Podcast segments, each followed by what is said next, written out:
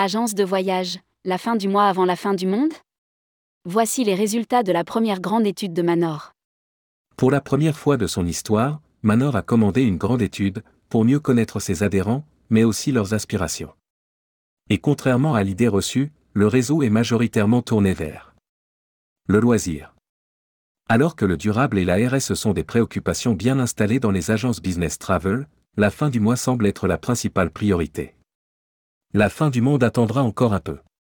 Rédigé par Romain Pommier le mercredi 15 novembre 2023.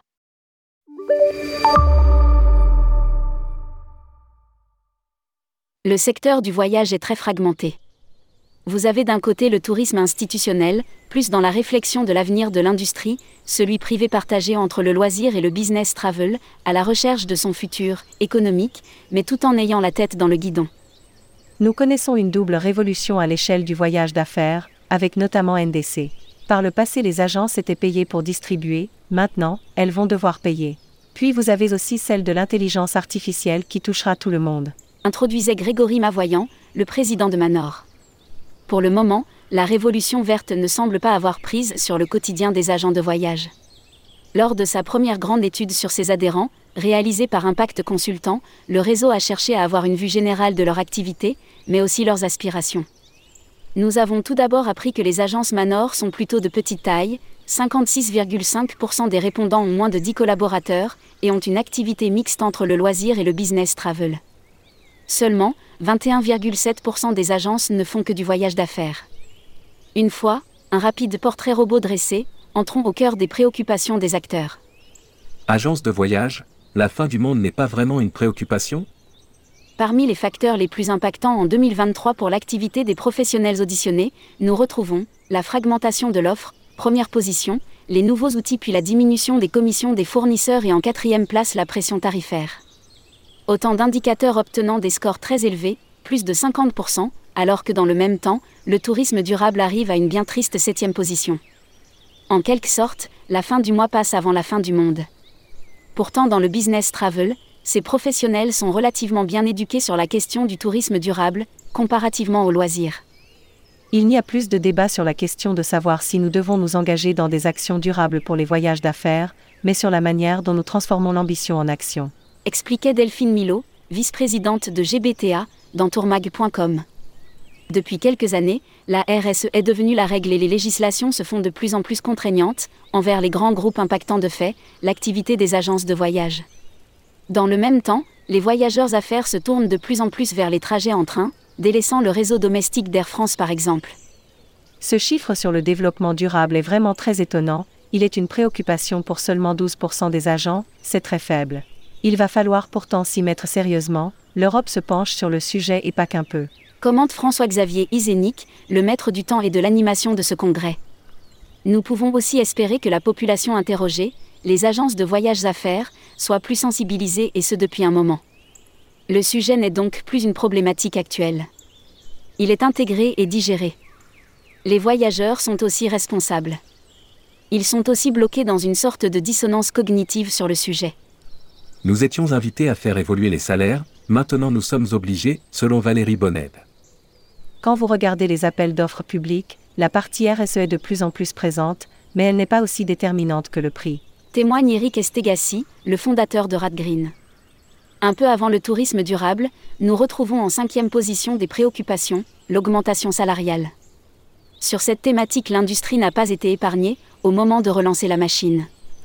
Les bras se sont fait moins nombreux, une partie des salariés ayant préféré voir si l'herbe était plus verte ailleurs, puis une autre souhaitant une forte augmentation de leur salaire, pour rattraper le temps perdu. Elisabeth Borne. A pointé du doigt les 80 branches qui sont sous les minima sociaux. Nous en avons deux branches, une situation qui n'est pas en infraction à l'encontre de la loi, mais ça n'envoie pas un bon signal. Par le passé, nous étions invités à faire évoluer ces grilles de salaire, maintenant nous sommes obligés. A expliqué Valérie Bonned, la présidente des entreprises du tourisme. Pour ce faire, le syndicat va rouvrir les NAO. Une première commission a eu lieu avec les syndicats de salariés, il y a une quinzaine de jours. Actuellement, les patrons sont en réflexion sur le chiffre à proposer aux salariés. Au début de l'année 2023, les EDV avaient proposé une hausse de 7% des minima sociaux. La proposition avait été retoquée en raison de la modification du calcul de la prime d'ancienneté. Autre sujet de tension, NDC. NDC, une réalité difficilement palpable, mais 2024 sera un tournant. Si la nouvelle norme est devenue la règle pour la moitié des répondants, le secteur du loisir est plus avancé sur le sujet que ne peuvent l'être les agences de voyages affaires. Selon nous, NDC est une réalité et le secteur envisage une progression assez forte l'année prochaine. À noter que la France affiche un certain retard par rapport à d'autres pays, comme les USA ou l'Espagne. Selon Alexandre Vaux, partenaire du cabinet Impact Consultant. Les Gaulois réfractaires jugent que le projet n'est pas totalement mature, de plus, les professionnels manquent de temps pour s'emparer de la question.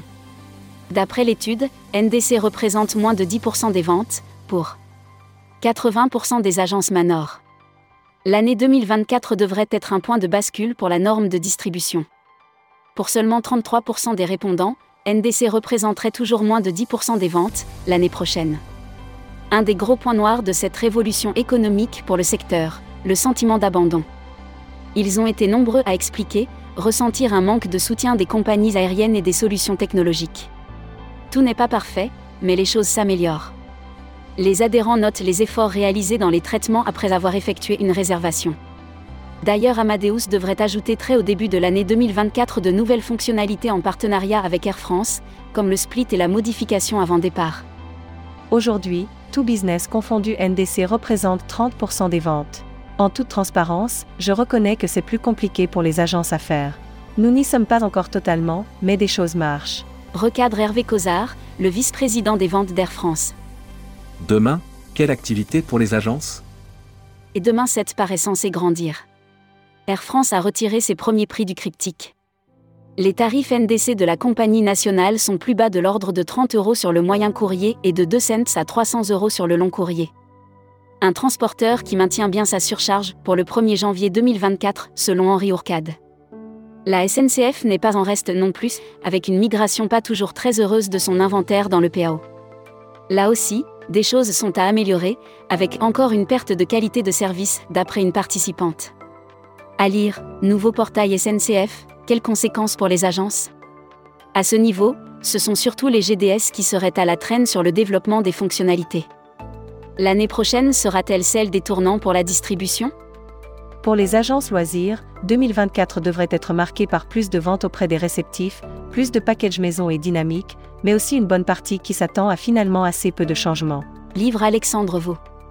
Le retour dans un monde normal devrait permettre aux agences de voyage de se réapproprier leur production, mais aussi de prendre un peu plus de risques et de marge, en travaillant en direct avec les entreprises à destination. Un point de l'étude qui n'a pas vraiment été bien reçu par les producteurs présents dans la salle. Les commissions continuent d'augmenter, les délais de règlement ne sont pas toujours favorables à l'activité des tours opérateurs. À cela, vous ajoutez que la responsabilité de plein droit se reporte sur les agences de voyage.